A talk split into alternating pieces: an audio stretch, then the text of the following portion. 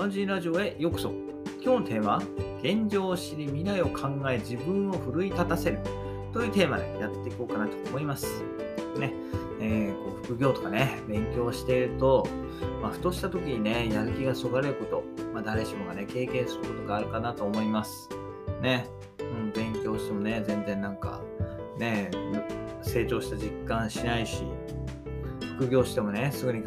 稼げないお金にならないしっていう現実に、まあ、嫌気がね、さすこともあるかなと思います。ただ、そこでね、手を止めてしまっても未来は何も変わらないといっ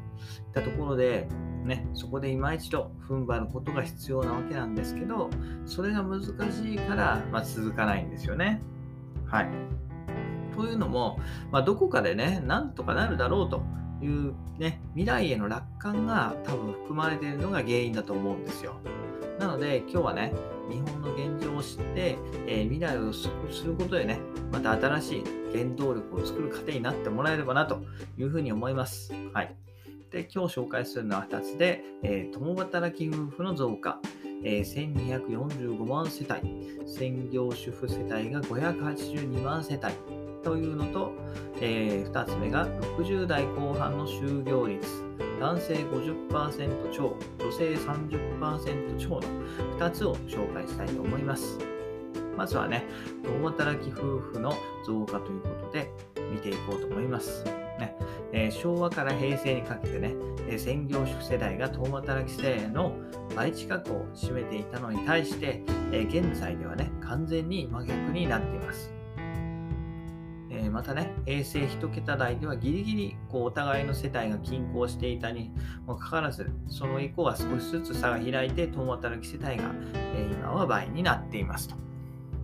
確かにね、なんか振り返ってみると、私の子供の頃って、まあ、両親、共働きの友人って少なかったと思うんですよ。大体の友達の家にはね、まあ、遊びに行くと、えー、母親がいて、免れた私たちにお菓子とかね、ジュースを振る舞ってくれました。はい。ね、むしろなんかそれが当たり前でしたね。えー、ですが、まあ、現在ではそれがマイナーそうであるというところですね。で、2つ目が、えー、先ほど言った60代後半の就業率が、まあ、男性が5割超、女性3割超といったところで、まあ、2020 2021年ね、2021年の段階ではね、法律ではま65歳で定年となって、まあ、70歳まで一応働ける機会を作るように、まあ、企業への努力義務があるといった中で、まあ、それでもね、実際に仕事を65歳で辞めて、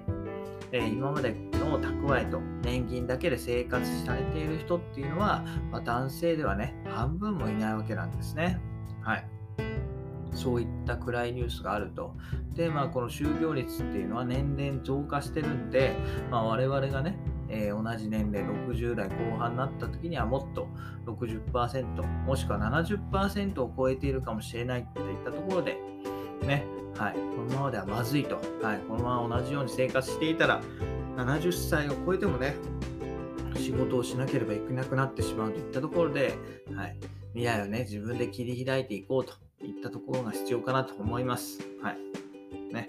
えー、少子高齢化にね、拍車がかかって、まあ、定年年齢のより一層の引き上げ、年金受給開始年齢の繰り延べなどね、今後私たちの世代にはさらなるマイナスのニュースが発表されることは、まあ、想像に難くないわけです。なので、今からね、自分でできることをやって、将来にツケを回さないことが大事だと思いますね。具体的には株式などのリスク資産へお金を投資したり、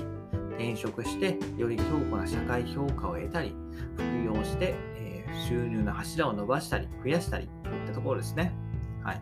ただ、いずれも、ま、一石一鳥でどうにかなるものではないと、ないわけです。いう時間をかけて、まあ、少しずつ伸ばしていかなければなりません。ねえー自助の努力はね、自助の必要性は、ま災害時だけではないと。はい。普段の生活でもよりよく生きるためにはね、えー、普段から知識をつけて、スキルを磨いて、それを実践していく。それらに尽きると思います。はい。なのでね、えー、副業とか勉強とか、確かに、うーん、やる気ねえな、やる気だなって思う時あると思うんですけど、そんなやる気に関係なくね、えー、未来を考えて自分を奮い立たせて頑張っていきましょうとったところで今日は終わりたいと思います。ということで今日は延長を知り、未来を考え、自分を奮い立たせることで、えーね、副業、勉強頑張ろうというテーマでお話しさせていただきました。それではまた明日。バイバイ。Have a nice day!